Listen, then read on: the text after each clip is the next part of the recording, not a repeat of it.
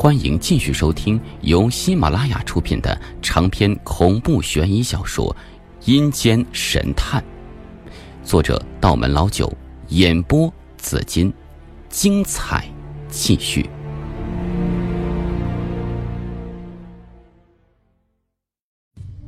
爷爷用拳头捶了捶后背，就说：“哎，这地方实在太阴森了，我的关节炎又要发作了，先回家。”我们再慢慢说。一个小时之后，我们爷孙俩回到家中，爷爷泡了一壶姜汤去去寒气，一边喝汤一边说道：“杨儿，你一定觉得奇怪，我们宋家祖上明明干仵作这一行的，为什么偏偏不让子孙后代从事这类职业呢？其实啊，这里面是有缘故的。”南宋时期，有一位出类拔萃的提刑官，名字叫做宋慈。宋慈一生断案如神，天下罕见。他担任提点刑狱官期间，仅仅花了八个月的时间，就将当地所有冤假错案、无头公案全部破获，抓获凶手多达两百余人。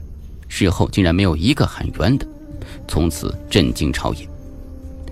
宋慈虽然厉害。但他深感自己一个人力量有限，还有很多地方的官员仵作往往不会审案，全靠逼供，经常屈打成招，草菅人命。正所谓案上一滴墨，民间千滴血。于是宋慈将自己的一生的验尸心得全部记载在《洗冤集录》当中。《洗冤集录》首创了法医鉴定学，比西方领先三百余年。所以呢，宋慈也被全世界公认为法医学鼻祖。自宋慈之后，宋家子孙一直在刑部和大理寺供职，断案无数，渐渐将《洗冤集录》不断的扩写，积累一套神乎其技的断案绝学，取名为《断狱神篇》。正所谓树大招风，宋家传人掌握这门精深的学问。一方面太容易被凶手记恨，经常惨遭毒手；另一方面身怀绝技，又容易被人利用。明朝的时候，宋家人曾奉命调查一起离奇的九尾狸猫事件，结果却牵扯出了背后的王位之争，反而被当成替罪羊，险些株连九族。后来有一位精通命理的宋家先祖发现，也许是因为宋家人掌握的这套学问太过精深。窥破天机，遭鬼神所渡，所以宋家人但凡当官、当捕快、当仵作这三种职业，必定不得好死，因此才立下“不官不仕，明哲保身”这八字祖训，希望宋家能够香火永存。听完之后，我有些沮丧，又有点不肯相信。可是爷爷，你自己不也帮警察破案吗？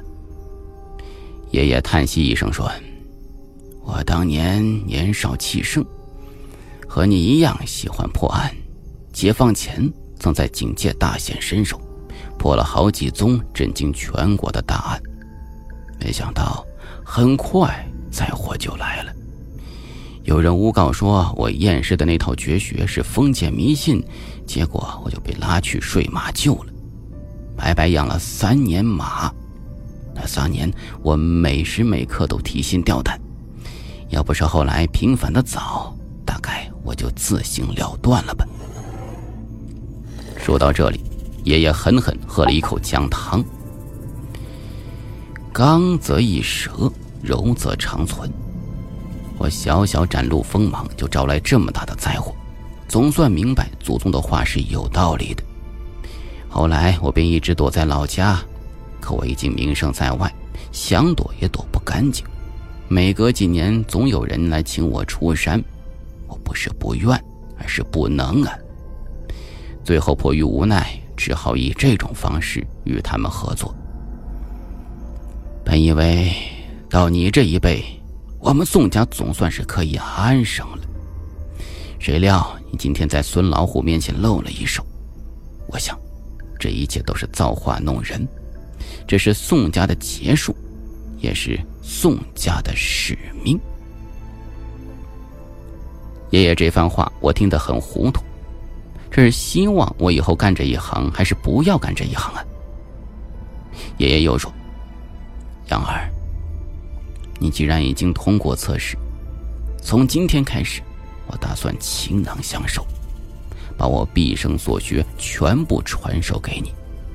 你想学吗？”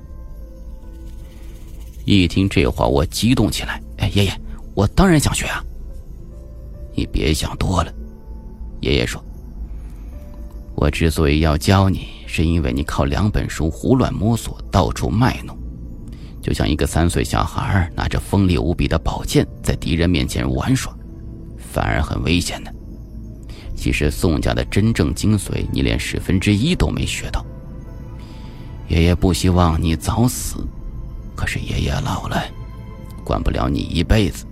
我能做的就是将这把宝剑的招式告诉你，让你以后的路自己走去。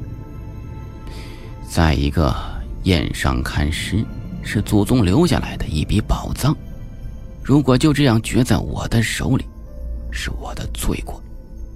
我就算在九泉之下，也无颜去见列祖列宗。但若是宋家后继有人，我想，我死也可以瞑目了。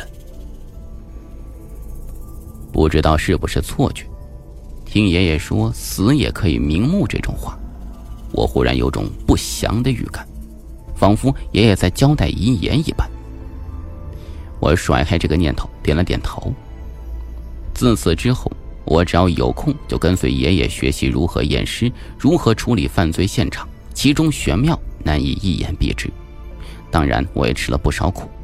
无论任何挫折，我都是咬牙坚持，就像一块吸水的海绵一样，贪婪吸收着这些宝贵的知识。转眼三年过去了，我刚好成绩不怎么理想，我想去念省里的理工大学，可是分数还差一百多分。爷爷说：“填吧，保证你能考上。”我相信爷爷的通天手段。给我搞个扩招名额是小 case，于是放心大胆在第一志愿上填上理工大学。姑姑希望我能读个经济专业，以后呢好帮他打理一下生意。老实讲，我是个极端分子，对破案什么的喜欢的不得了，对做生意丝毫不感兴趣。可能是我隔代遗传了爷爷的基因吧。左思右想，最后呢我填了一个应用电子中规中矩的专业，听说。就业前景挺不错的，只是后来我来到学校，发现班上总共就三个女生，心中真叫一个后悔呀！可惜已经上了这条贼船，后悔都晚了。高考之后，漫长的暑假，我没事在家里上上网，看看电影，陪爷爷下下象棋，过得非常惬意。这一天，我去一个同学家里参加聚会，大家干掉了两箱啤酒，我们都是从小玩到大的伙伴。一想到即将天各南北，去外面的世界闯荡，大家心中既是豪迈，又有点依依不舍。吃完饭，我们又一起去唱歌，闹到很晚才回家。这时已经是深夜十一点钟了，我远远看见宋家老宅灯火通明，心中咯噔了一下，有种不好的预感，因为我们这个县城里人晚上睡得很早。按照风俗来说，只有家里惨遭变故才会大半夜点这么多灯，比如老人去世。刹那间，我的酒就醒了，加快脚步跑回家里，推门喊人，结果屋里一个人都没有。我来到爷爷的书房，看见桌上搁着一个简陋的信封，上面没有贴邮票，右下角用笔画着一个血红色的弯刀。信封里好像装了什么东西，我好奇的把信封朝手上一倒，一个黏黏的东西顿时落在我的掌心，那竟然是一颗眼球。您刚才听到的是由喜马拉雅出品的《阴间神探》，想听到更多精彩有声故事，可以关注我的喜马拉雅账号“有声的紫金”。